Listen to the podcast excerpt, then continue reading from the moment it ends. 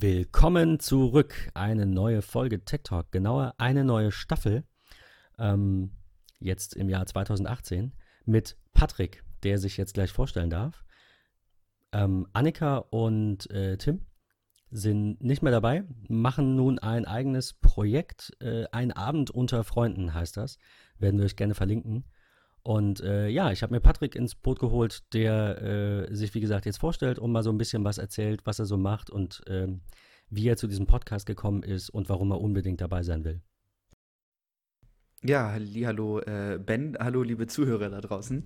Ähm, ja, jetzt bin äh, ich mit dabei in der neuen Staffel von Tech Talk. Ich freue mich riesig hier äh, mit dabei zu sein. Ich bin 25 Jahre alt, bin Software-Trainer ähm, in allen möglichen äh, Bereichen, ob es Final Cut ist, äh, also Videoschnitt ähm, oder auch irgendwie Produktivitätsgeschichten. Nebenbei bin ich noch freiberuflicher Journalist und Fotograf und ähm, ja, mache da viel im Bereich Konzerte, Festivals. Das ist so das, wo ich äh, viel unterwegs bin. Schon immer ein Technik-Nerd und ähm, freue mich einfach riesig jetzt in dieser Podcast-Geschichte äh, dabei zu sein. Wir kennen uns schon tatsächlich relativ lange, sag ich mal. Dadurch, dass wir uns irgendwann mal ich, ich irgendwie. Ich weiß gar nicht, wie lange. Ich auch nicht genau, aber ich schätze, so vier, fünf Jahre sind es bestimmt schon, weil wir uns irgendwann mal über Twitter kennengelernt haben. Durch so ein Apple-Technik-Nerd-Krams. Und äh, ja, jetzt. Aber, aber du weißt nicht mehr, was das war, oder? Zufällig? Überhaupt gar nicht mehr. Muss ich ganz ehrlich, äh, weiß ich nicht mehr. Kriege ich nicht mehr auf den Plan.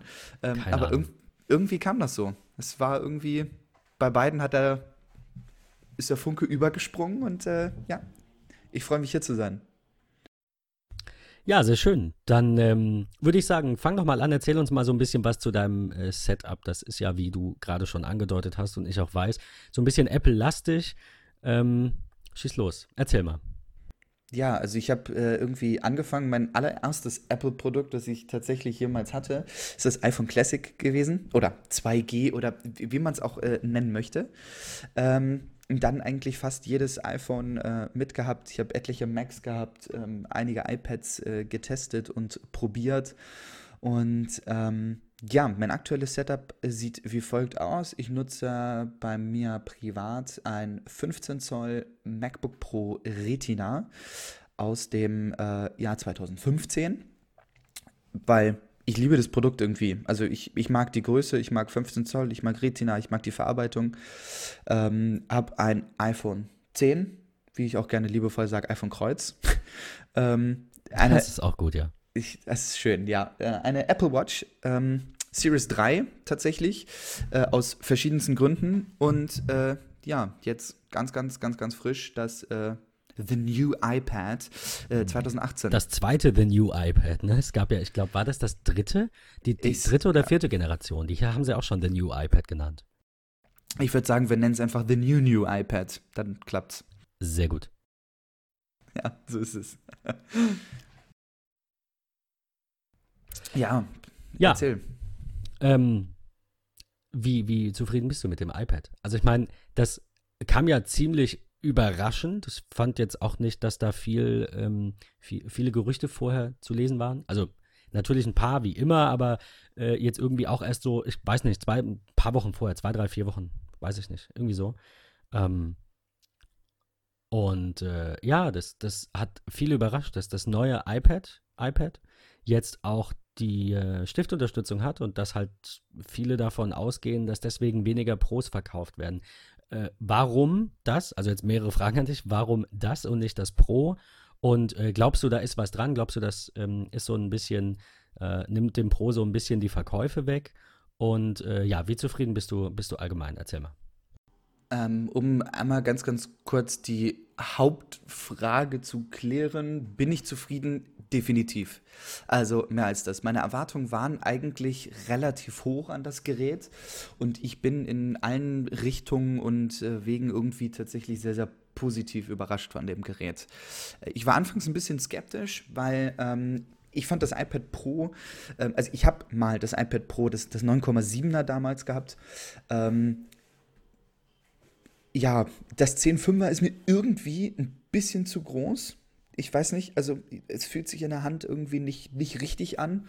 Ähm, und von daher war ich eigentlich super zufrieden, als es dann jetzt hieß, hey, neues iPad mit Apple Pencil Support, ähm, was für mich die, die Hauptpunkte gewesen sind. Ich glaube nicht, dass das The New New iPad, äh, dass das irgendwie die Verkaufszahlen vom iPad Pro so ein bisschen stürzt oder fallen lässt, weil ich glaube einfach, dass es jetzt ein Produkt ist, was das Richtige zwischen privat und geschäftlich ist. Also es heißt ja nicht ja. umsonst iPad Pro. Das, das ist nun mal so. Und ich glaube, dass viele sich das iPad Pro gekauft haben, weil es super praktisch ist, weil es Funktionen hat, die sie unbedingt haben wollten.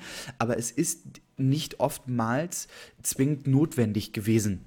Also, also gerade so in Richtung Pencil. Ne? Viele haben dann gesagt, ja, ähm, das macht bestimmt Spaß oder die brauchen das auch. Was heißt brauchen, ja? Wollen das, um handschriftliche Notizen zu verfassen, rein privat, wie du sagst so, ne? Ähm, ja, und haben dann halt da zu diesem Gerät greifen müssen, nur wegen des Pencil. Definitiv. Und ich, ich glaube einfach, dass viele so ein äh, Gerät zu Hause haben, was sie super gerne nutzen, was sie viel verwenden was aber trotzdem von, von der Leistungsfähigkeit in dem Gerät ähm, unfassbar, ja, ich sag mal, überdimensioniert ist. Und ähm, von daher glaube ich, dass das neue iPad oder das neue neue iPad, das iPad 2018, dass das einfach, ähm, ja, nicht unbedingt ähm, dem, dem das Wasser wegnimmt, sondern einfach wirklich perfekt in die Sparte reinpasst und jetzt den Leuten doch eher die Möglichkeit gibt zu sagen, okay, ja, ich brauche das iPad Pro, weil ich brauche die Leistungsfähigkeit ähm, und so weiter und so fort. Verstehe, ja. Also es wird wahrscheinlich ein paar geben, die jetzt eher zum iPad äh, greifen statt zum Pro. Äh, ich gehöre dazu. Ähm, hatte ja letztes Jahr noch mein, mein iPad Mini und ähm, das zwischenzeitlich verkauft, bereue es aber trotzdem so ein bisschen. Also so, ich wollte halt irgendwie ein iPad mit einem Stift, weil ich das bei Kunden dann ganz angenehm finde. Die können direkt was unterschreiben. Man kann handschriftlich Notizen machen, äh, weil das im, immer noch so ein bisschen verpönt ist und auch, und auch nervt und ablenkt, finde ich. Also es ist ein anderes Ding, wenn du dich da mit deinem MacBook hinsetzt und der Tastatur und tippst dann irgendwas mit. Äh, oder du sagst, sorry, ich habe meinen Blog halt digital dabei. Das ist, ist ganz unterschiedliche ähm, Dinge, finde ich. Und, und so wird es auch wahrgenommen. Ähm, das war so der Grund, ein iPad zu kaufen äh, wollte dann ersten Pro, hab's dann bisher noch nicht gemacht, mich ein bisschen um andere Dinge gekümmert und äh, jetzt, jetzt habe ich Bock, ja. Also bald ist es fällig. Ja, Glaube ich dir. Und definitiv. dann natürlich auch nicht das Pro, weil die, die Funktionen vom Pro, ich meine, was hat es? Es hat mehr RAM, es hat die besseren Speaker, es hat das bessere Display definitiv und es hat diese äh, Promotion, ähm, äh, dass, die, dass die Bildwiederholfrequenz sich dynamisch anpasst. Habe ich auch schon live gesehen, ist super. Bedeutet natürlich auch eine geringere Latenz beim Stift, die hat es auch noch. Aber äh, ja, also nichts davon reizt mich jetzt so sehr, dass ich sage, ich brauche das unbedingt, weil das ist, wie gesagt, wirklich nur mein Zweitgerät. Wenn es das Hauptgerät ist, das haben ja viele, äh, einige, einige Blogger hier, äh, Federico Vitici zum Beispiel hat das, ne, von Mac Stories. Der hat ja schon seit Jahren ist das iPad eigentlich sein Hauptgerät und sein einziges und äh, also, ne, an dem er sinnvoll arbeitet. Ich, ja, sehe ich, seh ich auch so. Also ähm, klar, das iPad ist bei mir beispielsweise ein Top-Begleiter im Alltag. Ich erzähle gleich auch nochmal, warum genau ich mir dieses Gerät ausgesucht habe. Ähm, natürlich habe ich immer die Möglichkeit, mir das große iPad Pro zu holen. Ähm, ich sage immer ganz, ganz gerne, natürlich kann ich mir auch einen Porsche kaufen und mit dem Porsche durch die Gegend fahren. Aber wenn ich täglich irgendwie nur zwei Kilometer zur Arbeit fahre, ähm, dann sehe ich da keinen Nutzen drin. Und genau das ist der Punkt gewesen, warum, wieso, weshalb ich mir das Pro dann in der 10.5er Variante nicht nochmal gekauft habe, ähm, sondern wirklich jetzt super stolz und super glücklich war, als das neue iPad äh, da war. Absolut, ja mein Hauptpunkt, ähm, wir sprachen ja eingangs äh, darüber, Apple Pencil Support, das ist für mich tatsächlich auch der einzige Grund gewesen, warum ich mir wieder ein iPad gekauft habe. Ich bin mit meinem Setup, mit ähm, dem iPhone 10 und mit dem Mac bin ich eigentlich super, super zufrieden. Ähm, allerdings lebe ich in Schleswig-Holstein, ich arbeite in Hamburg, ich bin also mal viel in der Bahn unterwegs und ich mache seit einigen Jahren Pressearbeit im, äh, im, Feuerwehrbereich, im Katastrophenschutz und ähm, gerade in Besprechungen Besprechung, ja, man, man sitzt dann doch nochmal irgendwie zusammen, man spricht über viele, viele Dinge, ähm, dann finde ich die Apple Pencil-Funktion einfach tatsächlich gigantisch. Und ähm, das ist der Grund gewesen, warum ich ein iPad mit Apple Pencil Support haben wollte. Und ähm, da gibt es natürlich auch etliche viele Apps, die da super den Alltag irgendwie erleichtern. Lass mich da nochmal ganz kurz reingrätschen. Du hattest gesagt, du hattest vorher das Pro. Ähm, Gab es einen konkreten Grund, jetzt nicht das Pro zu nehmen? Also hast du hast einfach gesagt, mir reicht das und ich spare mir dann den Aufpreis. Also es, es war jetzt eher, ja, finanzieller Natur ist jetzt auch genau falsch rum. Ja, nicht, dass die Kohle nicht gereicht hat, sondern ich will nur sagen, du sagst, äh, das, was, was ich brauche, können sie beide, also nehme ich das, nehme nehm ich das günstigere. Macht ja auch Sinn. Definitiv. Also es ist im Grunde so gewesen, ich habe das iPad Pro 9,7 gehabt, damals die, die erste Generation und ich habe es dann irgendwie knapp nach einem halben, dreiviertel Jahr wieder verkauft, weil ich hab, wollte das Gerät damals unbedingt haben mit dem Apple Pencil Support, da ich fotografisch unterwegs war im, ich sag mal, People- und Porträtbereich und ähm, es so super schöne Apps gibt äh, für Verträge zwischen Model und Fotograf. Ähm, und das fand ich irgendwie mit dem ja. iPad Pro eine ganz, ganz coole Sache. Äh, ich wollte das nicht mit dem iPhone machen, ich wollte nicht meinen Mac immer äh, mit, mit rumschleppen, das da drauf machen, äh, irgendwie, keine Ahnung, zu Hause vorbereiten, ausdrucken. Ist, ähm, ist diese dann, App nur für Fotografen gedacht oder kann man die, weil das finde ich nämlich extrem spannend, sowas ähnliches suche ich nämlich.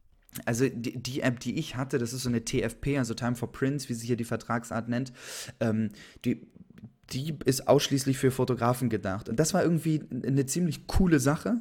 Ähm, ich bin nur dann aus dem People- und Porträtbereich irgendwie rausgegangen. Also, weil es zeitlich nicht mehr gepasst hat, weil Musik, Konzerte da tatsächlich, äh, ja, nett war.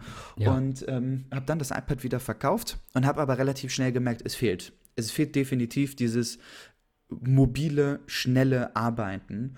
Und ähm, ja, klar war die Überlegung immer wieder da zu sagen, hey, ich hole mir wieder ein iPad, ähm, auf jeden Fall. Ähm, ich habe es auch immer im Hinterkopf gehabt, aber als ich dann die Education Keynote sah, war für mich sofort klar, die, Glü äh, die Kreditkarte wird glühen. Äh, ich ich brauche dieses Gerät. ähm, ja, und ich muss ganz ehrlich sagen, es war eine der besten Entscheidungen in den letzten Monaten, mir ein neues technisches Produkt zu kaufen. Das war aber auch, du hast aber auch, weil du sagst, Kreditkarte wird glühen, du hast äh, das, das Top-Modell natürlich auch gekauft.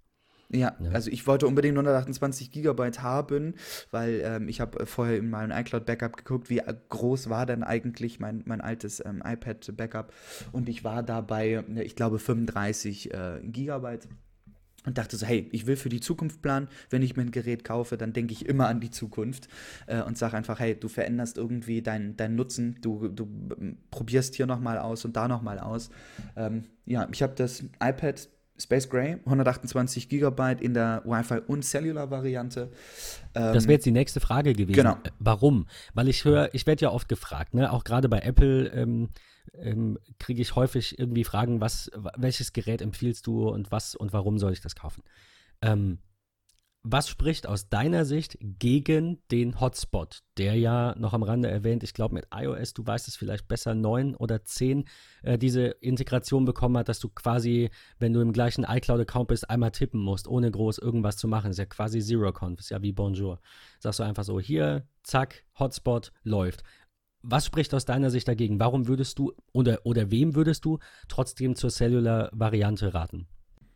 Also ich der, der Hauptgrund, warum, wieso, weshalb ich das gemacht habe, die Cellular-Variante ist folgendes. Ich habe bei meinem vorherigen Arbeitgeber ähm, ein, ein dienstliches iPad gehabt ähm, und ich konnte mit meinem iPhone, mit meinem privaten iPhone im Telekom-Netz und mit meinem ähm, dienstlichen iPad, e, ebenfalls Telekom-Netz, an demselben Punkt stehen, beide Geräte nebeneinander packen und ich hatte auf dem iPad wesentlich besseren Empfang ähm, als auf dem iPhone. Ich weiß nicht genau, woran es liegt, ob er vielleicht da tatsächlich. Unterschiedliche SIM-Generationen will ich fast hm. nicht meinen, weil das ja, ja beides Nano-SIM ist. Also so alt sind die ja nicht. Nee, richtig. Also von daher, ich weiß nicht, ob er da noch irgendwie, ja, weil das iPhone ja mehr Möglichkeiten hat durch das Telefonieren, SMSen und so weiter und so fort. Ich weiß nicht, ob das, ähm, das iPad dadurch dann einen besseren Empfang im, im Datenbereich hat.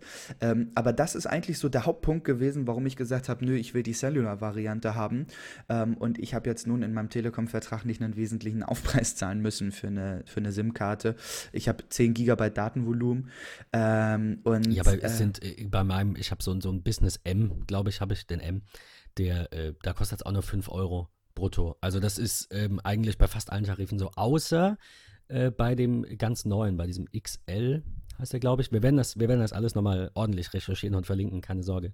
Äh, also auch, auch dieses Jahr dürft ihr gerne wieder die Shownotes lesen. Falls ihr irgendwas nicht ganz so schnell mitbekommt, bitte einfach darin dann die entsprechenden Links anklicken. Also die Telekom hat jetzt einen Tarif, der hat unbegrenzt Datenvolumen und mit unbegrenzt meinen die auch wirklich keine Limits. Da kostet eine Multisim dann schlappe 30 Euro. Und das ähm, für dich dreist. Und na, das, das finde ich noch okay. Ich sag dir warum. Ich hatte jetzt bei einem Kunden nämlich das Problem, der hat einen neuen 1 und 1 Vertrag abgeschlossen. Nicht, dass das irgendwas zur Sache tut, ob das jetzt 1 und 1 ist. Ich erzähle es einfach nur, weil ich finde, da ist nichts Schlimmes dran. Ähm, 1 und 1 Business DSL abgeschlossen in einem Restaurant und äh, keine Ahnung, einen Monat später ging es nicht. Es ging einfach so nicht. Es ging über Wochen nicht äh, und das ist super, super ärgerlich. Und ich habe überlegt, wie kann ich ihm helfen? Und ich kann ihm mit meinen begrenzten 5 Gigabyte auf die Schnelle nicht helfen. Ich habe kein äh, Prepaid, was nicht alle paar Tage wieder aufgeladen werden muss. Äh, quasi, ja, wenn du da irgendwie ein Gigabyte oder zwei, diese ganze, ganze Gerätschaft, die du hast, verbraucht, muss das alle paar Tage aufladen. Ähm, ich habe da nichts. Hätte ich diesen XL-Vertrag gehabt mit unbegrenztem Datenvolumen, hätte ich einfach eine Multisim aktiviert, ihm die gegeben und es kostet ihn, also mich, wie auch immer, 30 Euro im Monat für unbegrenzt surfen. Das heißt, ich hätte quasi unbegrenztes Datenvolumen im iPhone, unbegrenztes Datenvolumen in meinem iPad, unbegrenztes Datenvolumen mit einer äh, Fritzbox quasi, ne? Wenn ich im Büro zum Beispiel nutze ich ja die, die äh, Internetverbindung des Vermieters immer noch mit, weil ich keinen eigenen Anschluss brauche, mache da nicht, nicht so große irgendwie Downloads, Backups, irgendwie sowas, passiert da nicht. Wenn ich das hätte, theoretisch, finde ich 30 Euro für einen weiteren Standort mit einem super schnellen 4G LTE, finde ich gar nicht so unspannend. Mal so gedacht, ja. Also da finde ich die 30 Euro angebracht, weil du kannst die SIM halt wirklich auch nehmen und kannst Oma ans Internet anbinden damit. Für, für 30 Euro bin ich auf jeden Fall total d'accord mit, mit äh, deiner Aussage. Ich muss nur für mich ganz ehrlich sagen, ähm, ich habe in meinem Vertrag 6 GB bei meinem iPhone. Die sind vollkommen ausreichend. Dank StreamOn und all dem ganzen anderen Krams ist es vollkommen legitim, vollkommen ausreichend. Ähm, und ich habe bei meinem iPad eine 10 GB Data Comfort L oder wie der heißt. Ich bin mir nicht ganz sicher, ich muss schauen das nochmal nach. Ich zahle für beides zusammen 60 Euro. Und ähm, wenn ich daran denke, okay. ich hätte also wenn ich daran denke, ich würde jetzt 79 Euro für den XL-Tarif bezahlen und nochmal 30 Euro für die Multisim dazu, bin ich bei 110 Euro. Ist richtig. Und ich, also mir würde, ich sehe bei dem, für mich bei dem unbegrenzt Datenvolumen sehe ich ehrlich gesagt keinen Sinn drin. Also ja, wenn ich zu Hause irgendwie kein, kein DSL habe und ich bin ähm, ausschließlich unterwegs und ich komme vielleicht äh, auf, keine Ahnung, 25, 30 Gigabyte ähm, und ich nutze das Ding auch irgendwie als Hotspot für mein Mac äh, in der Bahn, weil im ICE das WLAN ist äh, für ein Morse. Also dann habe ich da echt noch Verständnis für, aber ich glaube, für jeden normalen Anwender reicht echt ein normaler Tarif mit einem zweiten Datentarif für, für das iPad. Selbstverständlich. Ich habe halt überwiegend mit, mit Businesskunden zu tun. Ist so, ja. ähm, die dann immer meckern und dann haben die irgendwie 8 Gigabyte. Äh, also ich habe da einen gerade im, im Kopf, der hat irgendwie, ich glaube, 8 Gigabyte äh, nur für ein Gerät und das reicht ihm trotzdem nicht. Verstehe ich nicht ganz, aber klar, ähm, ich meine, er ist so ein bisschen auf Messen unterwegs und so und, und viel im Außendienst. Also äh, ja, ne? es, es gibt schon Konstellationen, da macht das Sinn. Auf jeden Fall bin ich ja, definitiv d'accord. Dafür gibt es das auch. Also es muss ja, ja Abnehmer geben, sonst würde es das Ganze nicht geben. Ist so. Absolut. Ja, äh, zurück noch mal ganz kurz zum iPad. Ähm, ja, bitte. Ich äh, will einfach noch mal so zwei, drei Dinge zum, zu den Apps loswerden. Viele sagen ja mal, ja, ich brauche das iPad irgendwie gar nicht, weil das Betriebssystem ist dasselbe wie auf meinem iPhone. Ähm, ich sehe da keinen großen Unterschied drin.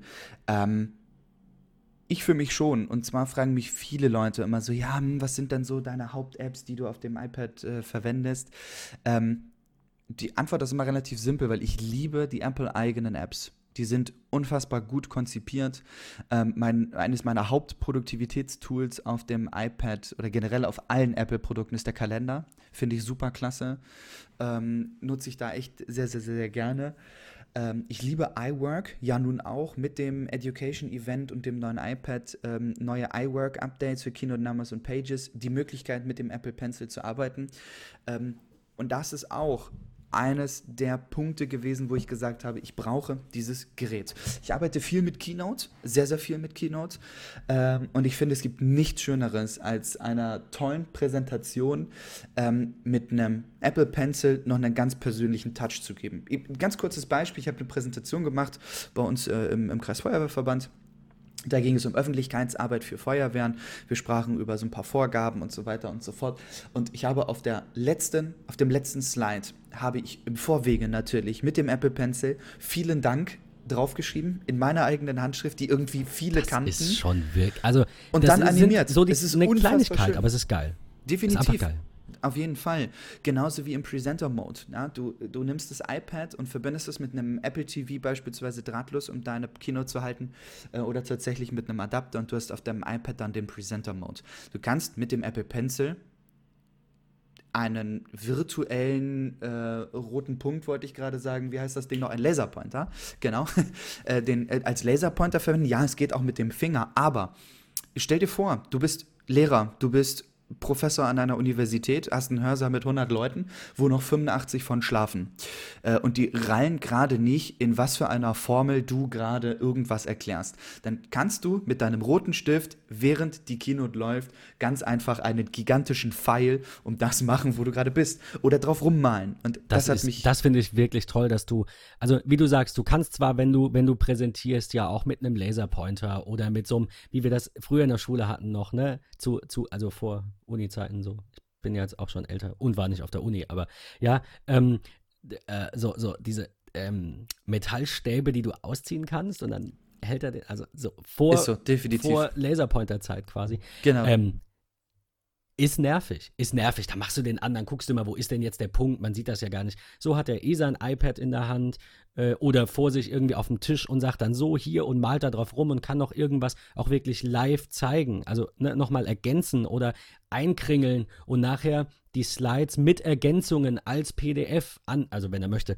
an die äh, Studentschaft schicken über das äh, neue, neue Portal, zu dem kannst du vielleicht auch gleich noch was sagen, ist das natürlich auch möglich, diese, äh, wie heißt es, Classrooms? Was Classrooms? Cla Classroom, nee. genau, Classroom. Also Classroom fürs iPad kommt ja jetzt auch für den Mac. Ah doch, ja, doch, Classroom, okay. Ich war gerade nicht mehr sicher, ob die nicht doch noch ja. irgendwas hatten. Definitiv. Ja. Also ja, wie du schon gesagt hast, natürlich ist es irgendwie machbar, hey, ich kann Laserpointer mitnehmen. Äh, ich kann vielleicht auch, keine Ahnung, eine Presenter-Fernbedienung mitnehmen, wo ein Laserpointer mit drin ist, um meine Slides irgendwie vor und zurück zu packen. Aber mal ganz ehrlich, ich will nicht 15.000 Sachen mit mir rumschleppen. Wie oft habe ich das, ich gehe aus dem Haus zu irgendeinem Meeting, zu irgendeiner Veranstaltung und ich habe ausschließlich mein iPad dabei. So, äh, ich will nicht irgendwie 15.000 Sachen mitnehmen. Darum kaufe ich mir so ein Gerät, weil ich es einfach vereinfachen will. Und ähm, ja, Absolut, ich bin, ja. bin irgendwie tierisch happy. Ich äh, liebe das Gerät und ähm, ja, das ist absolut mein Favorite aktuell. Äh, weitere, weitere Apps, die du eventuell noch lobend erwähnen könntest, die wir verlinken können? Auf jeden Fall. Also, was mache ich mit meinem iPad, um irgendwie zu schauen, okay, was für Apps kann ich euch empfehlen. Ich sagte eingangs mit dem Apple Pencil viel am Schreiben. Ich mache das sehr, sehr viel in, in den Notizen, ähm, aber da eigentlich eher um Markierungen zu machen. Also ich habe einen Screenshot von irgendetwas um, und will da drin was markieren, da mache ich das sehr, sehr häufig ähm, eigentlich. Aber zum Meetings mitschreiben oder in PDFs rumkritzeln oder wie auch immer, nutze ich GoodNotes. Äh, kostet, glaube ich, 10,99, können wir auch nochmal mit in die, in die Shownotes reinpacken. Ist eine total geniale App weil sie eine Handschrifterkennung hat. Das mag ich ganz gerne. Ähm, ich kann also irgendwo einfach rumkritzeln, ähm, kann dann das Ganze mit so einem Lasso-Werkzeug markieren und umwandeln in, äh, ich sag mal, maschinell getippten Text. Das funktioniert super, super klasse. Geht auch in zigtausend Sprachen. Also, keine Ahnung. Und wenn du in Thai schreibst, super. also ja, das funktioniert. Das ist echt ja. klasse. Ähm, was ich da auch ganz cool finde, ist mit diesem Lasso-Werkzeug, das Beispiel, du hast dir eine Mindmap gebaut mit dem Apple Pencil und du bist jetzt jetzt der Meinung, ah nee, die ist ein bisschen zu groß oder ich habe irgendwo einen falschen Punkt gesetzt, wie auch immer, ich will es im Nachhinein verschieben. Ja, ich kann es radieren, ich kann es irgendwie neu machen, ich kann es aber auch mit dem Lasso-Werkzeug dann einfach markieren und mir ganz individuell verschieben. Ähm, das, ja. das liebe ich sehr. Ähm, GodNotes, ja, wie gesagt, eigentlich für den Apple Pencil so die, die Haupt-App. Ich mache ein bisschen was am Audiobereich. Ähm, da nutze ich Ferret. Das ist eigentlich die geilste App überhaupt. Äh, Ferret, eine App für Podcasting, für, für generell Audiodateien, funktioniert super, zumal ich mit dem HDMI, äh, Quatsch, mit dem äh, USB 3 Kamera-Adapter-Kit, ähm, kann ich tatsächlich an mein iPad auch externe Mikrofone anschließen. Also ich habe hier so ein Yeti Blue Mic, ähm, das funktioniert mhm. mit dem iPad und äh, Ferret ist echt eine ganz klasse Sache, wenn du unterwegs bist ähm, und du machst nochmal eine Pressekonferenz oder du machst ein Interview, ähm, gerade auch so für, für den einen oder anderen Journalist, halt echt eine ganz, ganz tolle Sache. Oder du nimmst natürlich das interne Mikro. Da nutze ich Ferret sehr, sehr gerne. Ähm, ja, und durch die Bildbearbeitung Pixelmator und Lightroom. Das sind so meine beiden Favorites, die ich da irgendwie verwende. Äh, Lightroom ganz besonders, weil ich halt die Creative Cloud verwende. Und finde ich auch irgendwie ganz witzig. Äh, sie hat eine ähm, tvOS, also eine Apple TV App. Ähm, das heißt, ich kann mir dann meine Bilder synchronisiert aus dem letzten Urlaub über die Creative Cloud ganz bequem im Wohnzimmer anschauen. Weil ich trenne das immer relativ strikt. Also die, die Fotos eigene App, das, was ich also mit der iPhone- oder iPad-Kamera aufnehme, ist irgendwie alles so Bullshit. So privat, ne? So, ja, genau. Ja, genau. Ja, und das Professionelle dann. Äh in Lightroom. Genau, das, das kommt dann halt viele. halt irgendwie in Lightroom. So. Ja, ich will das auch irgendwie strikt getrennt haben, weil ich arbeite eigentlich mit der iCloud Fotomediathek ausschließlich auf den iOS-Devices und nicht auf macOS. Ähm, ähm, das das mache ich irgendwie nicht. Also ich habe alle meine Fotos wirklich nur auf den iOS-Produkten. Und ähm, das, was ich auf Mac äh, dann habe, ist alles über Lightroom und dann über die CC synchronisiert. Und ähm, ja, das sind meine Favorite Apps irgendwie. Nutzt du Pixelmator auf dem Mac auch? Tatsächlich nicht, nein. Ich wollte es immer noch mal probieren. Ich nutze es aber nur auf dem iPad. Ähm, ja, ich muss mal schauen, ob ich, ob ich das noch mal tatsächlich probiere. Ich habe es mal bei einem ähm, guten Freund von mir mal getestet und gesehen auch. Ähm, ist irgendwie ganz cool, aber das ist so ein Punkt, da bin ich tatsächlich so ein bisschen altbacken, sag ich mal. Ähm, ich glaube, eines der ersten Fotoprogramme, mit denen ich gearbeitet habe, waren Photoshop und Lightroom. Und irgendwie hänge ich immer noch da dran. Und da kriegt man Verstehe, mich nicht ja. ganz so weg. So, was ich mal ausgetestet habe, ist Luminar auf dem, äh, auf dem Mac. Ähm, aber ich komme von den Adobe-Produkten einfach nicht runter. Kann ich nachvollziehen. Man sagt ja auch, also es ist ja immer noch der Standard. Es, äh, Standard. es gibt ja super viele Bearbeitungs- äh, äh, Fotobearbeitungsprogramme für alle möglichen Plattformen, aber Adobe ist halt einfach so der de facto Standard. Definitiv. Zumal halt einfach durch die Creative Cloud Lizenz, was ja nun wirklich nicht mehr teuer ist, dann ähm, sich einfach mal Lightroom und Photoshop immer den aktuellsten Versionen mit 20 Gigabyte Creative Cloud ähm, Speicher ist es, glaube ich, ist schön. Du, es gibt viele, die das, die das anders sehen. Ähm, auch da wieder so ein bisschen aus dem Nähkästchen. Äh, ich habe ich hab Kunden, die sind so im grafischen Bereich zu Hause, ne, auch und, und irgendwie ähm, Druckerei und, ähm, und ähm, ja, Grafikdesign, Webdesign und so. Und ähm, die sträuben sich oder haben sich gesträubt, ähm, auf, die, auf die Cloud umzusteigen, weil ähm, es einfach monatliche Kosten bedeutet. Ich stelle dem halt immer gegenüber und sage immer, naja, wenn ihr die, den Preis rechnet gegen den Preis, den ihr bezahlt hättet, hättet ihr jede Version mitgenommen. Ja, also dann ist es gar nicht mal mehr so viel mehr. Und selbst wenn es ein bisschen mehr ist, sage ich immer, ähm, je mehr Menschen diese Software mieten, umso eher kann der Preis sinken. Also ich gehe nicht davon aus, dass Adobe irgendwann 200 Euro nimmt, nur weil sie doppelt so viele Nutzer haben, äh, sondern sie werden, und sie stampfen ja auch einige Programme ein und ein paar kommen neu. Also wenn der, der, ähm, der Aufwand bei denen ungefähr gleichbleibend ist, abgesehen von ein bisschen mehr Support an sich, ja, dann glaube ich, dass das sogar eher sinkende äh, Abopreise mit sich ziehen kann. Also, das wäre jetzt meine Hoffnung. Ist so, definitiv. Also, ich bin auch eher der Freund davon und sage, okay, ich kaufe mir die Software einmalig. Ich habe dann also tatsächlich einmalige Kosten, ähm, als immer so diese ganzen Abo-Geschichten. Wenn man überlegt, was aber, hat man aber bei dem, so wo, wovon ich abhängig bin, da mache ich es halt anders. Also, ja. ich, Du, du hast jetzt auch das Cloud-Abo. Du hättest dir ja auch einfach die CS, was war die letzte 6, glaube ich, ne? Hättest du dir ja auch einfach kaufen können. Warum hast du es nicht gemacht? Also warum, warum pro Abo in dem Fall? Weil ich tatsächlich einfach diese, diese äh, Cloud-Geschichte haben wollte, die es ja sonst so nicht gab. Okay. Ähm, und weil ich wirklich einfach davon ausgegangen bin, okay, pass mal auf, ich nehme jetzt diese Abo-Variante und ich habe dann die Möglichkeit, immer jedes Update, egal welche Variante, äh, sofort abzudaten. Und ich muss dann nicht überlegen, okay, investiere ich jetzt die, ich, keine Ahnung, 150 Euro äh, für ein neues Update, wo vielleicht Dinge bei sind, die ich in meinem Anwendungsbereich gar nicht habe. Ähm, und ähm, ja, also deswegen bin ich einfach auf diese Abo-Variante drauf äh, umgestiegen, zumal ich ja nun auch dann, ich habe Bridge, ich habe Photoshop, ich habe Lightroom.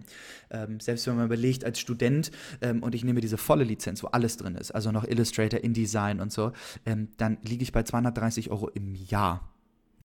Ja, als Student. Definitiv, ja, aber auch selbst wenn ich äh, kein Student bin und äh, sage, okay, ich kaufe mir die Volllizenz, ja, dann sind es 700 Euro. Ich habe aber alle Programme drin, also completely all of them. Ähm, und ich, ich sehe das auch geschäftlich aber tatsächlich auch so. Also wenn diese 700 Euro nicht da sind, wenn man, da, wenn das der Hauptzweck ist, ja, ähm, ich will jetzt nicht sagen, es sollte jemand äh, bei Adobe hingehen und sollte nachschauen, äh, ist das dein, dein Main Income oder machst du das nebenberuflich und dann kriegst du andere Preise. Das ist eine andere Diskussion, wie viele Abo-Modelle man zur Verfügung stellen mag. Ähm, aber, aber ganz generell, wer damit sein Geld verdient, der muss doch up-to-date sein. Also Beispiel Teamviewer. Ich habe mittlerweile das Abo glücklicherweise, äh, wobei das auch nicht günstiger ist als die, das, die, der, der Kauf vorher. Ähm, nicht, nicht deutlich günstiger, habe aber trotzdem umgestellt.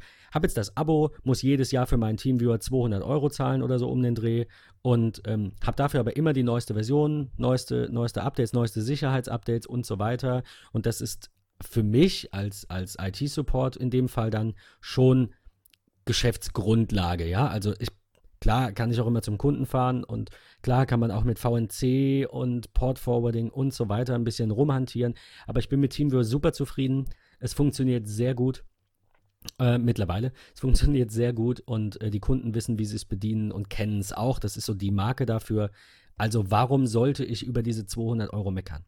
Klar, ja. wären es jetzt 3000, wäre es was anderes. Ich habe natürlich die, die Einzelkämpferlizenz, ja, die kleinste mit einem, mit einem gleichzeitigen Kanal, also be beziehungsweise ähm, von einem Rechner aus. Ich kann unbegrenzt äh, Verbindungen gleichzeitig aufbauen, das war mir wichtig. Das geht bei anderen Lösungen, zum Beispiel AnyDesk hatte ich mir noch angeschaut. Da ist das ein bisschen anders von der Lizenz. Auch nicht schlecht, vielleicht steige ich darauf mal um irgendwann, wer weiß.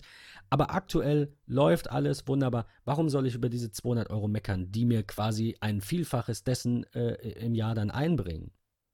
Ich glaube, was bei mir noch mit der Punkt ist, warum, wieso, weshalb ich mich tatsächlich für eine äh, Abo-Variante entschieden habe, ist, ich verdiene ähm, wenig Geld im Bereich der Fotografie. Wer weiß, wie lange ich das noch mache, wo, wo es mich irgendwann mal hinschlägt. Ähm, und ich glaube, dadurch, dass es einfach keine Haupteinnahmequelle ist und ähm, man tatsächlich irgendwie sagt, okay, pass auf, komme was wolle.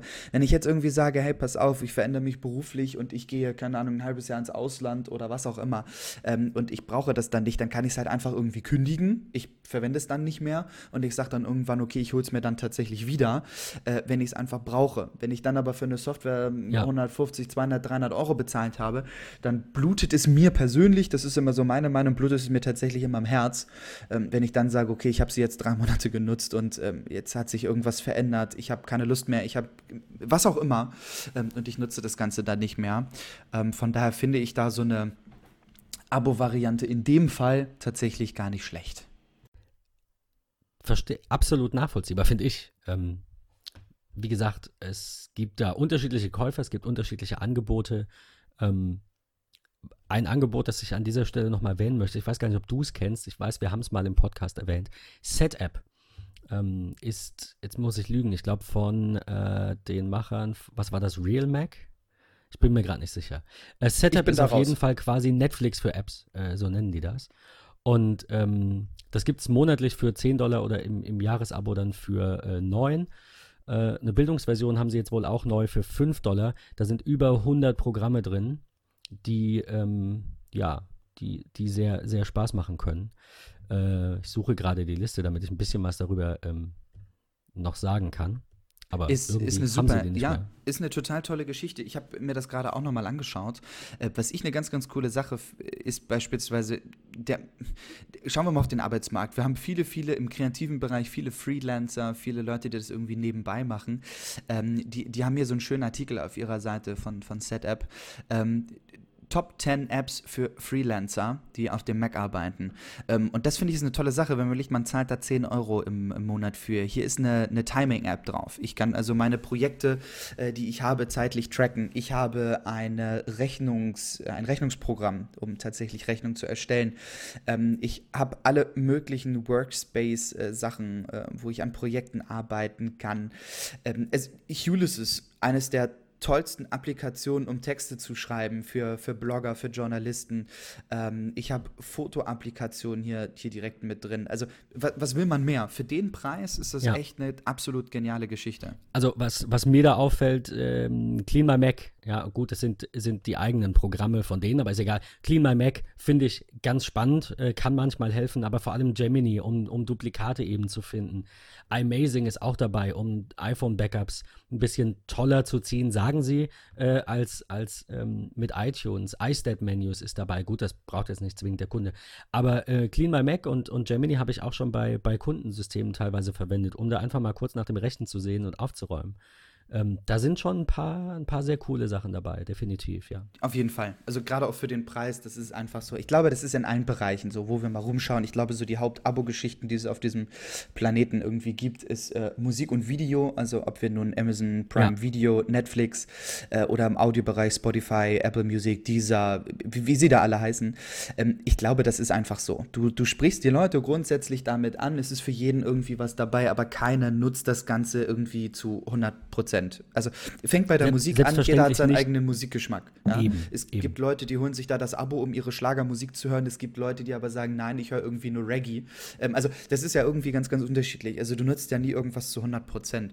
Und ich bin auch immer so der Fan davon, wenn da zwei, drei Dinge bei sind, wo du einen absoluten Mehrwert von hast, dann machen. Einfach machen, schauen, wie sieht's aus. Es gibt, wie ich gerade gesehen habe, bei Setup auch die Möglichkeit, so eine sieben Tage Testversion zu, zu nutzen. Also wirklich mal Account anlegen, schauen, hey, ist da was für mich bei? Ähm, einfach ausprobieren. Ich mache sowas auch immer ja. gerne.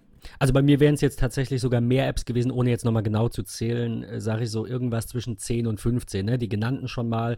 Da gab es noch ein bisschen was im Bereich Video, zum Beispiel iFlix, Permute äh, habe ich verwendet oder verwende ich teilweise noch. Und ähm, ähm, Forklift zum Beispiel ist dabei, das verwende ich selber nicht, verwende Transmit, aber Forklift hat auch schon, also ich habe einen, einen Kunden, äh, der äh, mag den Finder nicht. Der, der will dieses alte, weißt du, äh, wie, ähm, ach, wie hieß das denn noch unter Windows? Dieser erste, dieser erste geile Explorer, dieser, dieser Dateimanager mit den beiden Panes, den alle lieben, der so ewig alt ist, keine Ahnung. I don't know. Windows-Apps, alles aus dem Kopf raus. Ähm, sowas, ne? Also so Side by Side und, und lässt sich alles super organisieren und so. Also da ist schon, da ist schon einiges dabei und wie du sagst, selbst wenn man nur ein oder zwei davon verwendet, ist doch irgendwie, weiß ich nicht. Auf jeden Ma Fall. Macht sich, also, doch, macht sich doch bezahlt. Ich habe gerade bei mir noch auf dem iPad rumgeschaut, wo, wo wir davon sprachen, so hey, einfach mal so zwei, drei verschiedene Dinge ausprobieren. Ich habe noch eine App gefunden zum Thema Apple Pencil, die ich ab und zu mal verwende. Und zwar äh, Nibo nennt die sich. Äh, ist ganz ja. witzig eigentlich. Und zwar ähm, kriegt man ja auch das ein oder andere Mal irgendwie die Frage mit, hey, wie sieht es denn eigentlich aus? Das ist ja schön, ich kann in GoodNotes Sachen schreiben und ich kann sie dann umwandeln. Gibt es nicht auch die Möglichkeit, mit dem Pencil handschriftlich zu schreiben und er wandelt das sofort um. Ja, gibt es. Äh, und zwar MyScript Nibo äh, heißt die, ist eine ganz coole Geschichte. Ähm, verlinken wir auch mit in den Shownotes. Da kann ich meine ganz normale klassische Tastatur ersetzen in ein, ich sag mal, graues Feld mit einer gestrichelten Linie, äh, wo ich direkt mit dem Pencil reinschreiben kann und er wandelt das sofort um. Ich kann Satzzeichen äh, direkt okay. mit einbauen. Ich kann durch Durchstreichen des Wortes, was ich gerade geschrieben habe, das Wort wieder löschen. Ähm, ist auch eine super witzige Sache, habe ich mal ausprobiert. Ähm, da, bei, bei GoodNotes ist das quasi, du schreibst alles und dann markierst du dieses Feld und sagst dann jetzt bitte in, in, in einem Pop-up, zeigt er dir dann diesen schriftlichen, also diesen Maschinentext an oder wie? Genau, richtig. Also stell dir das vor, du sitzt in der Schule, hast deinen College-Blog, schreibst die ganze Seite voll zum Thema, keine Ahnung, Photosynthese ähm, und musst dann zu Hause dich an den Scanner setzen, das Ganze einscannen, per OCR-Software, wie auch immer, umwandeln und fertig. Das Ganze machst du in GoodNotes innerhalb von Millisekunden. Du schreibst deine DIN A4-Seite voll, markierst das Ganze einfach, klickst auf Umwandeln, dann hast du ein kleines Fensterchen, da ist der ganze Text drin und du hast da auch den, das, äh, den, den Teilen-Button, äh, den Share-Button oben äh, und kannst auch sagen, pass auf, ich will das sofort äh, in weiteren Apps verwenden, in Mail, in Notizen, in iMessage, in whatever you want. Äh, also du kannst es überall hinpacken. Ja, verstehe. Okay. Nicht schlecht, nicht schlecht. Ja, irgendwie mein Setup ist jetzt abgeschlossen. ähm, ja, dann würde ich sagen, ich mache direkt mal, wo wir beim Thema Abo gerade waren, mit einer mit einer App weiter, die ich auch im Abo nutze und super zufrieden bin. Äh, One Password. Ähm, werden wir hoffentlich in einer der nächsten Folgen dann nochmal ein bisschen genauer beleuchten können, diese ganze Passwort- und Hack-Thematik und warum ist das wichtig. Also ganz grob runtergebrochen ist natürlich die Empfehlung, auf jeder Webseite ein eigenes Passwort zu verwenden. Denn wenn irgendwas gehackt wird, zum Beispiel, ihr habt bei Google und bei eBay und bei Amazon das gleiche Passwort und äh, jemand kommt irgendwie an die Passwörter von eurem Google-Account, ähm, dann probiert er das Passwort mit der gleichen E-Mail-Adresse überall anders aus und bestellt mal ein bisschen Waren. Deswegen überall andere Passwörter verwenden. So, dann gibt es noch drei, vier weitere Regeln, die wir, wie gesagt, in einer anderen Folge nochmal genauer behandeln können. OnePassword macht das super simpel und nimmt euch das ab. Und ich benutze das seit, ich habe nachgeschaut, ich besitze das seit Version 2. Wir sind mittlerweile in Version 7. Das ist so lange her, dass ich es gar nicht mehr weiß. Ich glaube elf Jahre. Also ich glaube, es war 2007 oder 2008. Ähm, in einem äh, Mac Heist Bundle.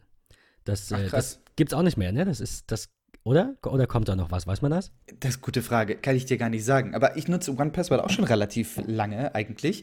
Ähm, und was ich immer bei Programmen und Apps wichtig finde, es gibt so viele Millionen von Apps, teilweise auch Applikationen, die irgendwie im gleichen Bereich tätig sind.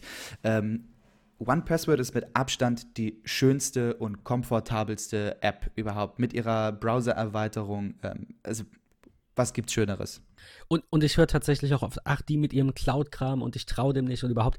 Äh, man muss dazu sagen, es gibt es immer noch als Standalone-Version. Man ist immer noch nicht gezwungen, es irgendwo zu synchronisieren, weil viele sagen immer, nimm doch LastPass oder KeyPass oder wie sie alle heißen. Also KeyPass ist, wenn ich mich nicht irre, war diese Open-Source-Variante, ähm, die quasi, der, da gibt es keine Cloud, ne, meine ich? KeyPass war dieses lokal installiert und ich auf USB-Stick ja. und so. Genau. Finde ich halt super nervig. Also muss ich ganz ehrlich sagen, ich verstehe das, man kann das machen, man darf den Dingen trauen, denen man trauen möchte und anderen misstrauen, darf jeder für sich entscheiden.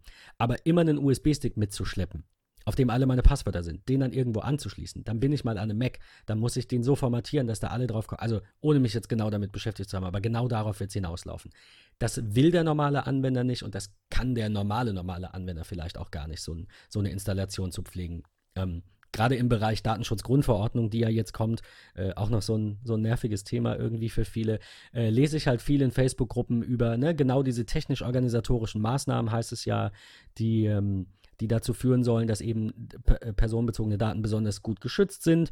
Dazu gehören natürlich, gehört natürlich auch, dass man eben nicht überall das gleiche Passwort verwendet. Also jeder, der irgendwie im Unternehmen äh, oder selbstständig ähm, also im, äh, der ein Unternehmen hat, nicht der darin arbeitet, der muss sich nicht unbedingt darum kümmern, das müssen die Chefs machen. Aber wer selbstständig ist oder, oder Unternehmer ist, der ähm, ist quasi auch gesetzlich verpflichtet, darüber lässt sich jetzt streiten, inwieweit, das ist Auslegungssache, aber äh, gesetzlich verpflichtet, so, so sicher wie möglich quasi seine Prozesse zu gestalten, dass da nichts abhanden kommen kann.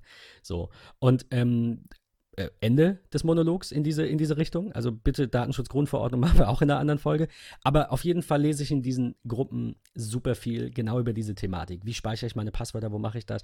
Und dann fängt jemand an mit KeyPass und sagt hier und das ist Open Source und so machst du Updates und ach, ich weiß nicht. Also ich will es nicht schlecht reden, es ist bestimmt super. Ich habe es nicht ausprobiert, das KeyPass, weil ich mit OnePassword so unglaublich zufrieden bin. Ähm, aber äh, ja, wie gesagt, es gibt tausend Möglichkeiten und für Patrick offensichtlich auch und für mich ist OnePassword einfach die angenehmste, die komfortabelste. Äh, genau, also ne? das ist, ähm, ja. ist der Hauptpunkt. Ich, ich, bin so ein Mensch, ich probiere unfassbar viele Sachen aus. Und ähm, ich bin irgendwie immer in äh, One oder äh, immer irgendwie zu One Password zurückgekommen. Ähm, ich habe anfangs so witzige Dinge probiert, wie, hey, komm, pass auf, du speicherst dir in einer iCloud-Notiz irgendwie alle deine Passwörter und verschlüsselst die oder keine Ahnung. Also es gibt ja irgendwie immer so wilde, wirre Dinge, die man irgendwie so in seiner Anfangsphase probiert. Ähm, aber nein, no way. Ich, ich muss sagen, ich weiß gar nicht, was ich vor One Password benutzt habe. Ich glaube überall dasselbe Passwort. Ich bin mir nicht ganz sicher, ich kann nicht mehr genau Oder rekonstruieren, wann das war, aber ich glaube, das war die Zeit, da hatte ich vielleicht zwei, drei verschiedene Passwörter und überall dasselbe. Und nachdem ich One Password hatte, äh, in Version 2, wie gesagt, damals, es ist echt ewig her, ich kann jetzt auf die Schnelle leider nicht rausfinden, wann genau, aber ich äh, liefere es zumindest dir gerne nach. Ähm, ich habe auf jeder Webseite ein eigenes Passwort. Also fast jede, ich, fast jede, ja. Aber ich habe irgendwie, keine Ahnung, 500 Logins oder so, ich weiß es nicht, oder 300. Und es ist wirklich überall ein eigenes Passwort. Benjamin 1, Benjamin 2. Nein.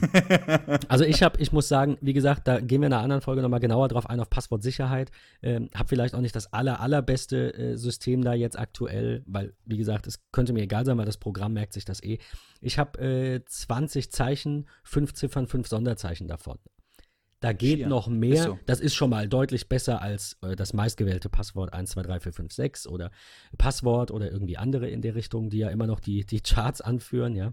Ist so, es gibt ja auch so, so Passwortgeschichten wie, hey, pass auf, äh, mindestens acht Zeichen, ein Großbuchstabe, ein Sonderzeichen, eine Zahl. Das ist ja auch schon ein guter Standardschutz. Ja, das ist so. Absolut, ich, kann auch mit, ja. ich kann auch mit meiner Haftpflichtversicherung mit meinem Auto durch die Gegend fahren und das ist ein gewisser Grundschutz. Ja, ähm, aber wenn ich einfach mehr Schutz, mehr Sicherheit haben will und ich glaube, bei, bei den eigenen Daten darf der Schutz niemals minimal sein oder nur okay, sondern ich sollte bei meinen persönlichen Daten irgendwie ja, eine der höchsten Schutzformen fahren, ähm, ist das eine super Geschichte.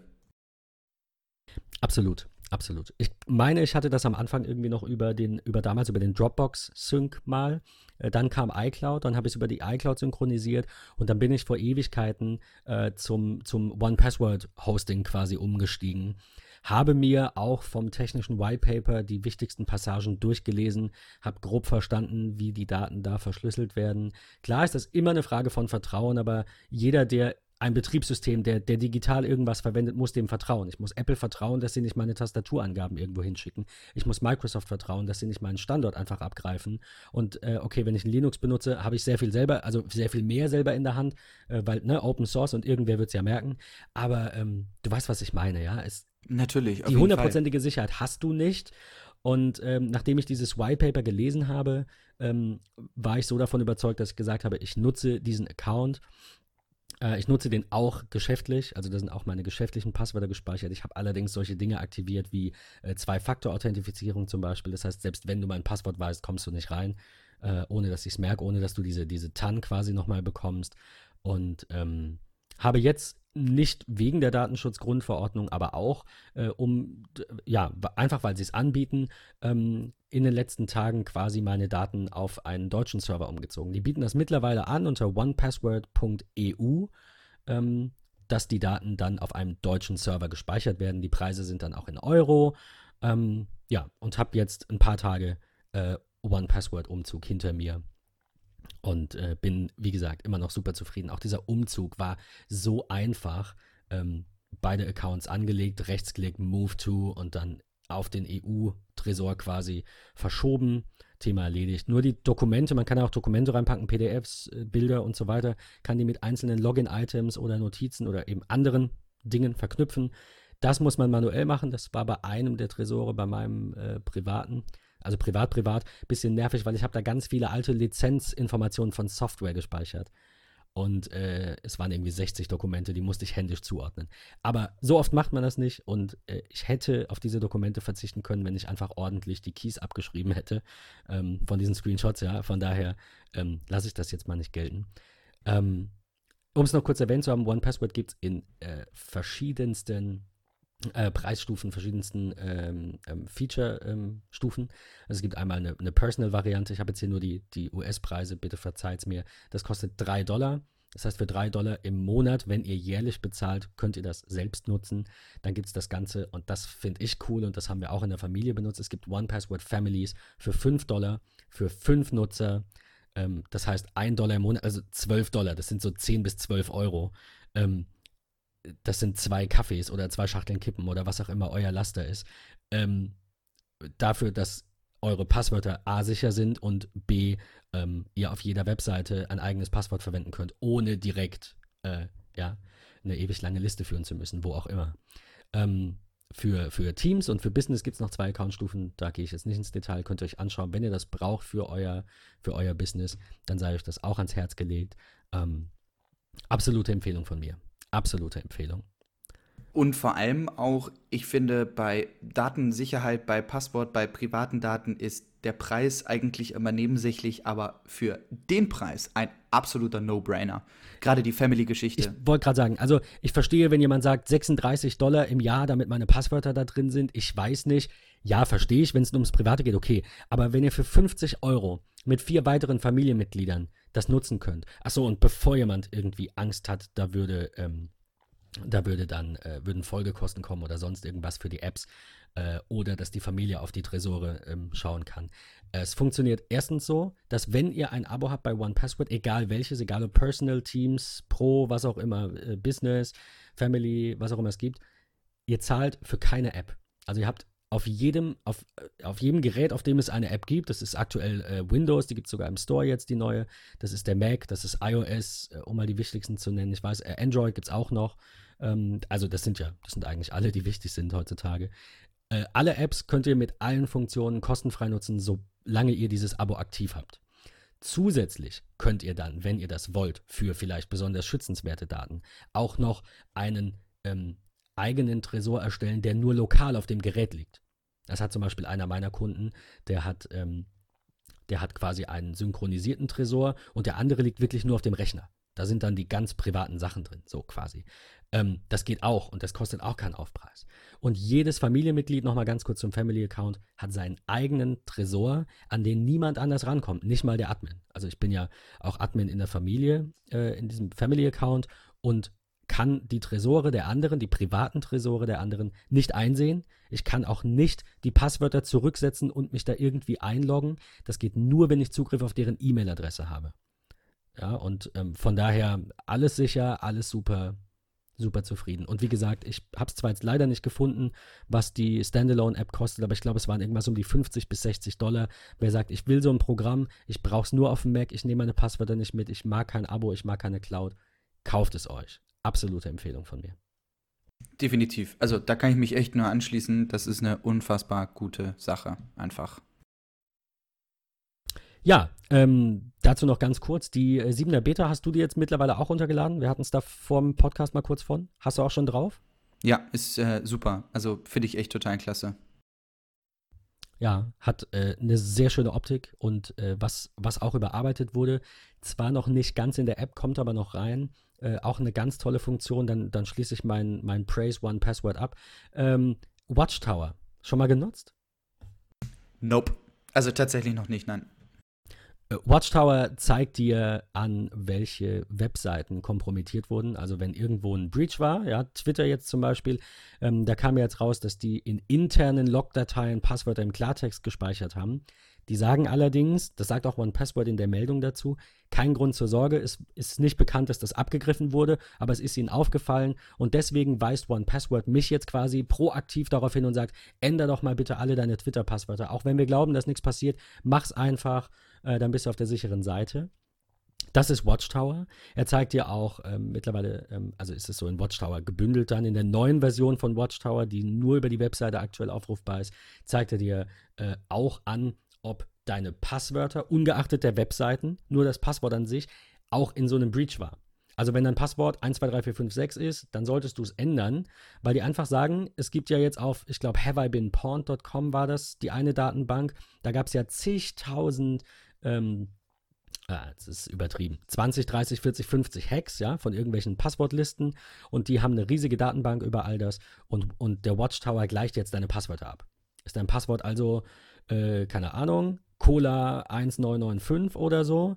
Und dieses Passwort wurde von irgendwem irgendwo auf der Welt mal verwendet. Dann wirst du auch schon gewarnt. Also es geht gar nicht darum, dein Account könnte gehackt werden oder sonst was, sondern die sagen, hey, das ist ein Passwort, das hat irgendwer mal irgendwo verwendet und das steht auf einer öffentlichen Liste. Nimm's doch bitte nicht. Super Funktion, immer Definitiv. auf der sicheren Seite.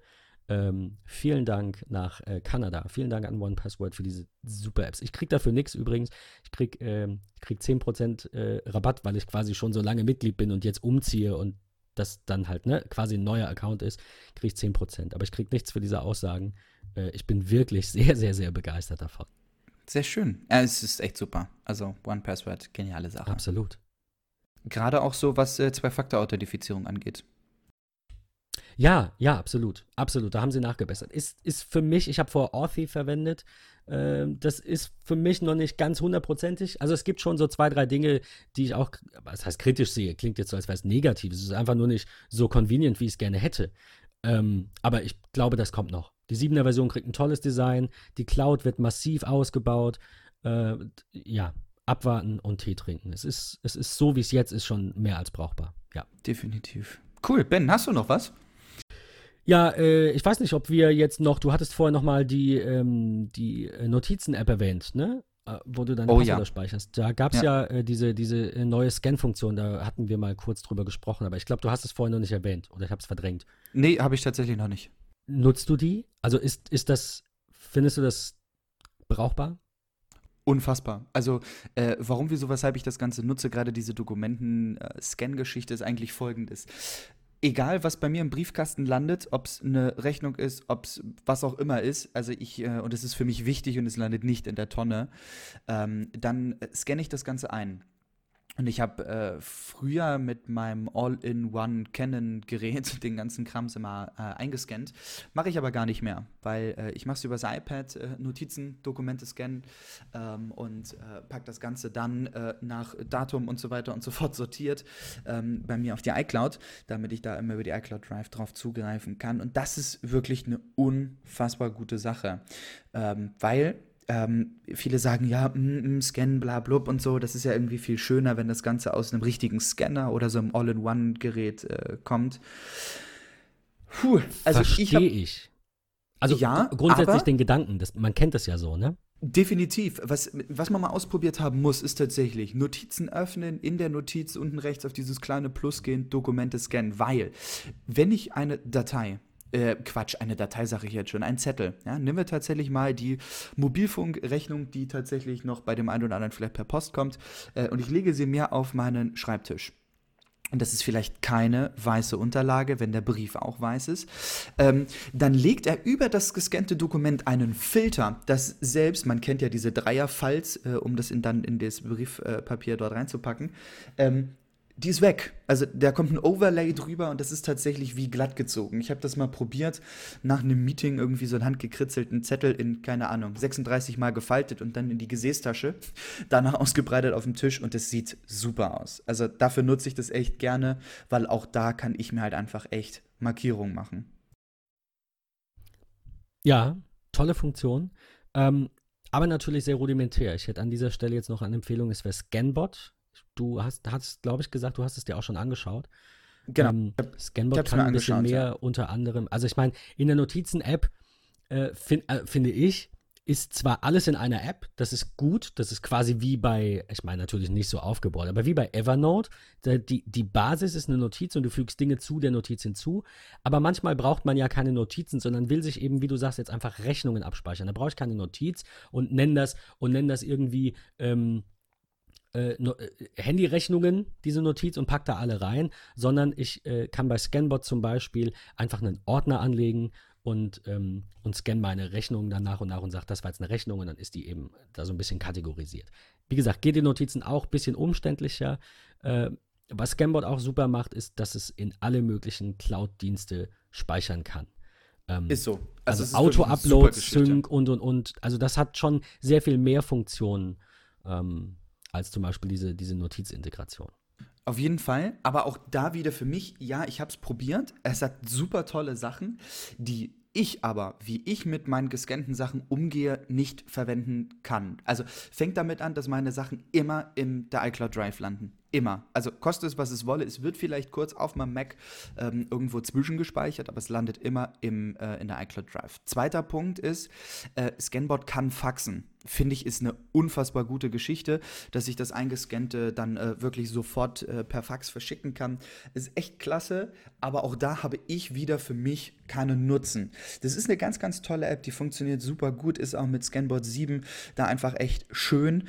Ähm, ich brauche es für mich tatsächlich nur einfach nicht, weil äh, im, im, Grunde ist es einfach nur ein Foto, was ich dann äh, als PDF irgendwo speichere und dann war es das auch schon. Ähm, aber es ist ganz, ganz toll. Also es ist wirklich macht, super. Macht die Notizenlösung denn auch Texterkennung? Nein. das ist nämlich zum Beispiel was ganz Tolles. Also ich stehe absolut auf, auf OCR. Ähm, für die, die es nicht wissen, wahrscheinlich die meisten Hörer, ich glaube, ich hatte es mal irgendwann erwähnt in einer älteren Folge. Ich habe einen ScanSnap hier stehen, den ScanSnap iX500. Das ist ein, ähm, ein Scanner von Fujitsu, ein, ein reiner Scanner, der irgendwie Duplex bei 300 dpi, 30 Dokumente oder 40 die Minute scannt. Ich weiß es gar nicht. Der ist auf jeden Fall rasend schnell, der ist super und der macht danach direkt noch eine Texterkennung. Das bedeutet, wir hatten es jetzt zum Beispiel gerade, äh, kleine Anekdote nochmal, äh, Matratzenkauf. Ähm, die, unsere Matratzen sind so ein bisschen, bisschen durchgelegen. Und ich wollte wissen, wie alt sind die denn? Und ähm, wenn ich in Spotlight jetzt einfach suche, Matratze, dann finde ich diese alte Rechnung, die ich damals eingescannt habe, weil die einfach eine Texterkennung hatte. So Geschichten. Also das ist super, super geil. Ähm, und ich möchte es nicht missen, gerade im geschäftlichen Bereich natürlich, wenn du irgendwas einscannst ja, und weißt, ach, die IHK hat da mal eine Info rausgebracht, dann musst du das Dokument nicht, ich mache das trotzdem, ich benenne es grob nach äh, äh, quasi Datum, ähm, äh, ähm, ja, Absender, also ne, wer, wer ist das, IHK oder wie auch immer, und einen ganz, einen ganz groben Titel oder falls das Dokument wirklich einen Titel hat, tippe ich den da eben rein, diese zwei, drei Wörter. Aber es ist halt eine Volltextsuche, ne? Also kann dann einfach nach irgendwas suchen, weiß das, irgendwo war das und der Mac findet's und das rettet mich schon, schon auf den, den Hintern. Also ist mein, auf jeden Fall eine super Sache. So ein, so ein Scan-Snap kostet zwar, ich glaube, runde 400 Euro. Ich habe damals ein bisschen weniger bezahlt, da war noch günstiger. Ich glaube 350 oder so. Aber ist, wenn man viel scannt, das Geld wert. Das Absolut. auf jeden Fall, definitiv, ja. Äh, Thema Geldwert noch ganz kurz. Wir hatten es doch vorhin von, ähm, von Apps, die du nutzt, auf dem iPad, auf dem iPhone und äh, von ähm, jetzt auch von, von iCloud. Da gibt es ja auch die Erinnerungen-App, aber auch da hast du dich auch für Things entschieden. Das hatten wir, glaube ich, auch schon mal vorgestellt. Ähm, wie sieht's aus? Immer noch zufrieden? Nutzt es auf allen, auf allen Geräten und alles wunderbar? Ja, also das ist tatsächlich eine Software, die ich äh, komplett äh, gekauft habe für alle Devices, weil ich sie unschlagbar finde. Ähm, also ich habe sie äh, auf dem Mac, ich habe sie auf dem iPhone und ich habe sie ähm, auf dem iPad. Unfassbar schön. Äh, ich liebe To-Do-Listen, ähm, was bei mir da der ausschlaggebende Punkt war. Ganz cleares Design, super schick, super praktisch und super schnell in der Synchronisation ähm, über die iCloud. Funktioniert total toll. Äh, und das Arbeiten in Projekten finde ich auch schön. Ähm, also ich kann mir Projekte anlegen sagen wir tatsächlich Fotografie, sagen wir Podcasting, sagen wir privat. Äh, ich baue mir da meine ganzen Sachen dann rein, also meine To-Dos, die ich noch habe, kann mir zur jeweiligen To-Do noch irgendwie Checklisten hinzubauen. Ähm, das ist eine witzige Sache. Meine Frau bekam letzte Woche die Info, Sie muss für irgendeinen Antrag noch Sachen nachliefern, also zack als To-Do äh, Sachen nachliefern von äh, Mareike, zack als Checkliste dann irgendwie drunter, alles klar, was muss da noch rein, ähm, endet dann bei den letzten beiden Punkten wie, keine Ahnung, ausdrucken und versenden. Ähm, das ist super, also es ist echt eine unfassbar tolle Geschichte und äh, ich liebe das. Ich finde es auch schöner als die hauseigene Erinnerung-App, ganz klar. Ähm, ich ich finde es super, super toll. Äh, und von daher, ja, ich bin, bin happy, das äh, gekauft zu haben. Das wäre so eine App, bei der ich sagen würde, das wäre so ein, so eigentlich für mich als Apple so ein Instant Buy. Die sind, äh, die sind, kommen aus Deutschland, Cultured Code, die sind auch, ich sag mal, immer noch klein genug, als dass, ich meine, Apple könnte ja vieles kaufen, so vom Cash alleine, aber die sind auch klein genug, dass man da mal eben einfach kaufen kann. Ähm, ich weiß nicht, ob sie ein Angebot vielleicht mal bekommen und ausgeschlagen haben, darüber gelesen habe ich nichts, aber so stelle ich mir eine Erinnerung-App vor. Das Einzige, was fehlt, sind genau zwei Dinge, die Apple liefert. Ähm, und das ist erstmal Geofencing. Du kannst in der Erinnerung-App nämlich sagen, wenn ich in der Nähe bin von, dann erinnere mich an X. Das geht bei Things nicht. Und das zweite ist das Teilen mit anderen Personen. Das heißt, diese beiden Funktionen aus der Erinnerungen-App rein von der Funktionalität her in Things 3 und es ist perfekt. Das ist das Einzige, was fehlt. Ähm, und deswegen denke ich, wäre das absolut ein super Kauf für Apple. Aber offensichtlich haben sie da kein Interesse dran. Also ich, wenn ich, Microsoft macht es doch so. Microsoft hat doch, äh, was haben die gekauft? Sunrise war es, glaube ich, diesen Kalender, Sunrise. Ja, und haben genau. dann diese Expertise und diese Funktionalität in Outlook integriert oder sind zumindest dabei. Äh, und ein paar andere Dinge, die sie noch gekauft haben, die ich jetzt nicht auf dem Schirm habe. Aber warum macht Apple das nicht? Ich weiß es nicht. Also machen sie ja an, an, mancher Stelle, aber nicht bei iCloud, wo es jetzt gerade brennt, wo die Leute so langsam anfangen, gerade auch Thema Siri, ist jetzt nicht ganz iCloud, aber Services halt.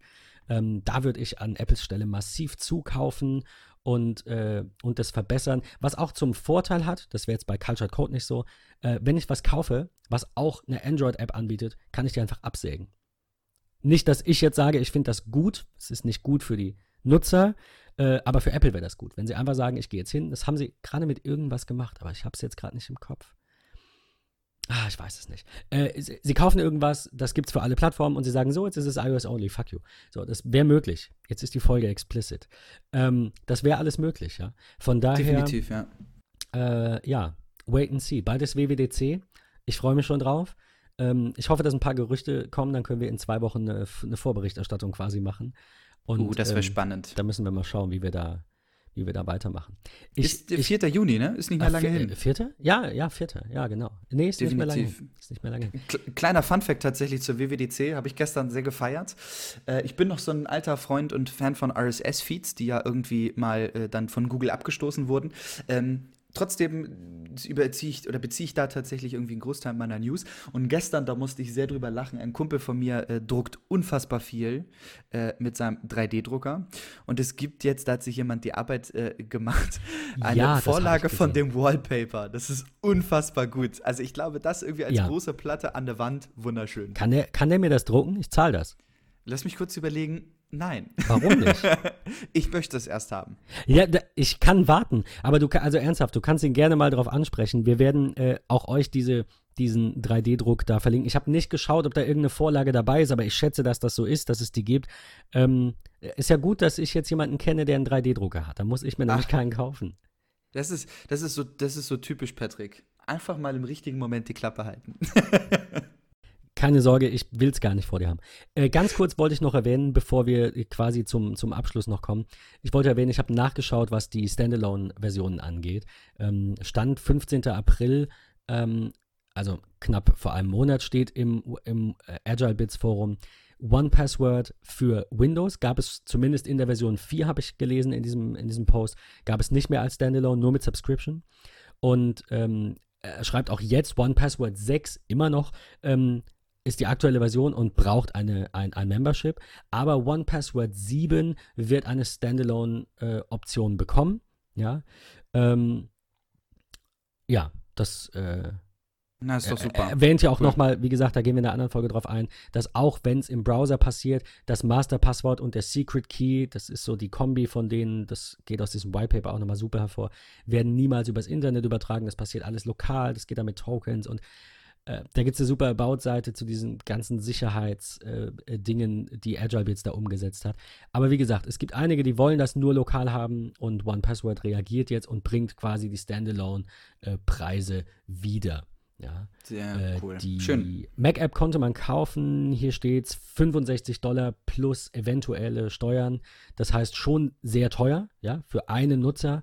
Ähm, ich bin gespannt, ob sie wieder so ein Bundle anbieten und einzeln, wie sie es vorhatten. Das fände ich natürlich klasse, dass sie sagen, du hast, äh, du kannst jede App nutzen und hast halt eine Lizenz, die du kaufst für die aktuellen Versionen, für One Password 7 auf, auf Windows, auf Android, auf iOS äh, und macOS. Das wäre super. Und dann zahlst du, keine Ahnung, 120 Euro. Sage ich jetzt mal, für vier Apps finde ich immer noch okay.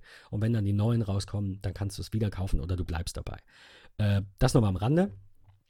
Äh, abschließend ähm, Thema Time Tracking wir hatten noch, äh, noch privat über, über Zeiterfassung gesprochen und du Definitiv. hattest auch gesagt, dass bei Setup auch was dabei ist, dass diese Timing-App dabei.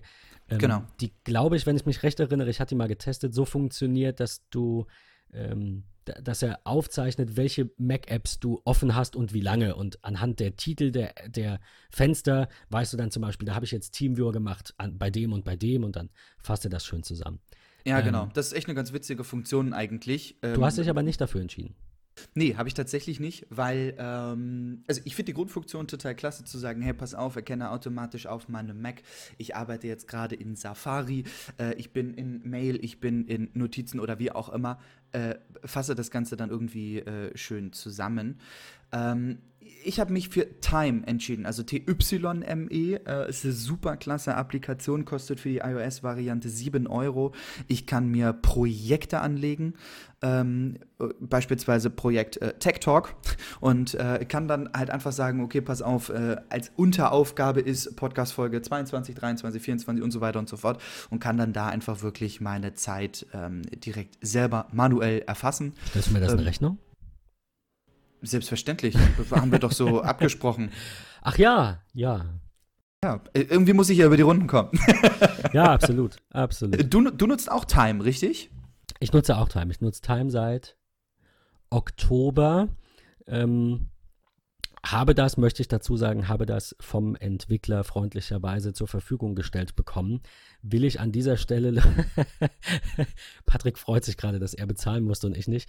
Ähm, nein, ich muss, ich muss gestehen, ich schulde ihm seit Oktober noch einen Blogbeitrag. Bin aber froh, dass ich bis jetzt gewartet habe, denn es kam vor ungefähr einem Monat, kam oder vor anderthalb, kam ähm, Team Time. Ich glaube, er nennt es Team Time und nicht Time Team, aber egal.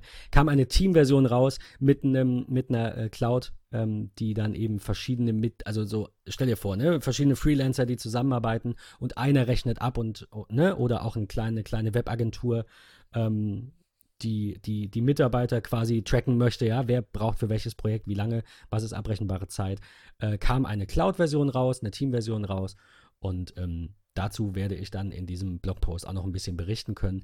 Wir Sehr können schön. aber auch, also ich werde ihm natürlich schon mal berichten, dass wir hier über ihn gesprochen haben, dass wir den sicher freuen. Ich finde, das ist eine super App, hat auch da noch so zwei, drei kleine Mankos. Allerdings war die Kommunikation mit dem Entwickler so sympathisch und freundlich, also ernsthaft, das sage ich nicht, weil ich es bekommen habe, sondern ähm, weil ich danach halt so ein bisschen Feedback gegeben habe und gesagt habe, hey, das und das passt mir nicht ganz, so arbeite ich, ja, weil es als Fokus hat es halt das Klassische, was ich gerade sagte mit Freelancern. Äh, ja. Und das ist bei mir so ein bisschen anders und es gab so zwei, drei Anmerkungen, die ich gemacht habe. Und ein Teil davon hat er direkt umgesetzt, weil es Kleinigkeiten waren. Ähm, und ein Teil davon, da hat er mich gebeten, dass ich eben warte, bis diese äh, Teamversion final raus ist und sie wieder Kapazitäten haben und dann würde es da auch weitergehen. Und ähm, dann fällt mein Review dafür natürlich umso positiver aus, wenn diese, diese kleinen Änderungen eben auch noch ähm, erfolgt sind. Das war jetzt, ich habe es nicht mal im Kopf, so wenig wichtig war das. Ähm, ich komme damit klar, ich habe das so eingerichtet, dass ich damit klarkomme. Äh, eine Sache, die mir jetzt gerade einfällt, ist zum Beispiel, du kannst nicht sagen, exportiere mir zu jedem, äh, ich glaube, Projekt ist die oberste Ebene, zu jedem Projekt ähm, ein PDF. Du kannst dir entweder für alles eins generieren oder du musst es einzeln machen. Und da ich da halt meine Kunden drin habe als Projekte, muss ich halt wirklich jeden Monat bei jedem Kunden einzeln alle Aufgaben exportieren und dann wieder beim nächsten und wieder beim nächsten. Wenn das mit einem Klick erledigt wäre, dann würde es mir im Monat 10, 15, 20 Minuten sparen. Also das ist nichts, was mich arm macht oder was mir super viel Zeit raubt. Das ist nur ein bisschen nervig. Von daher habe ich auch Verständnis dafür, dass das ne, klar hinten anstehen musste, ist ja logisch.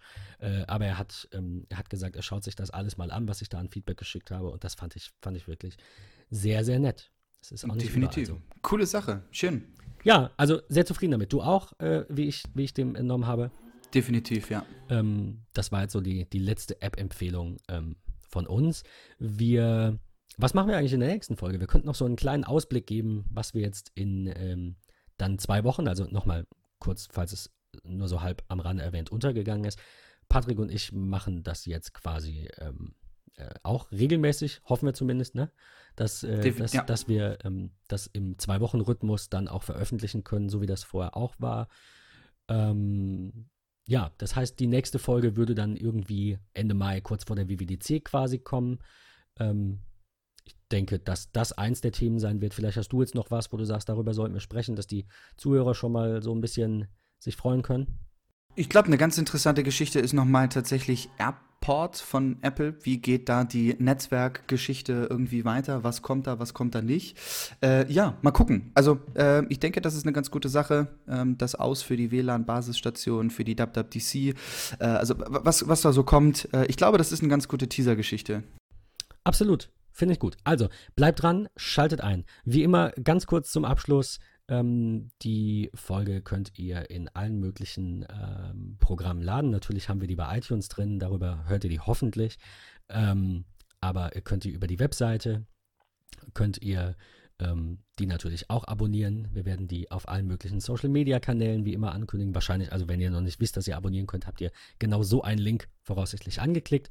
Und ähm, in der äh, Podcast, in der Beschreibung zu dieser Podcast-Episode wird der Link zu den Shownotes sein. In den Shownotes sind alle Links zu allen Programmen, allen Themen, über die wir gesprochen haben. Wenn ihr was vermisst, schreibt uns an, sei es auf Facebook, auf Twitter, wo auch immer ihr diese, ähm, über diese Folge informiert wurdet und es fehlt was in den Shownotes, schreibt uns einfach an oder als Kommentar unter den Shownotes. Dann reichen wir das gerne nach. Wir wollen, dass ihr hier bestens informiert seid. Und ähm, ja, wir freuen uns auch über Feedback. Entweder als Rezension in iTunes, natürlich fünf Sterne am liebsten, aber wenn ihr nicht ganz so zufrieden seid, freuen wir uns auch über äh, konstruktive, äh, nicht, nicht ganz so perfekte Feedbacks, gar kein Problem. Ähm, ja, sagt uns, was wir was wir, worüber wir sprechen sollen, welche Themen euch interessieren, was wir gut machen oder schlecht machen. Vielen Dank für euer Engagement, vielen Dank für das Abo und fürs Zuhören und bis zur nächsten Folge. Danke, Patrick. Ich danke dir. Vielen, vielen Dank für die allererste Folge äh, mit mir, Folge 22. Ich freue mich auf eine unfassbar schöne neue Staffel. Ähm, und ich freue mich tatsächlich auf das Feedback der Hörer. Äh, gerne per Twitter, Facebook, whatever you want. Wir werden das alles äh, mit verlinken. Äh, ben, genieße das äh, schöne Wetter, genieße das Wochenende. Tschüss und äh, auf Wiedersehen. Bis dann. Ciao.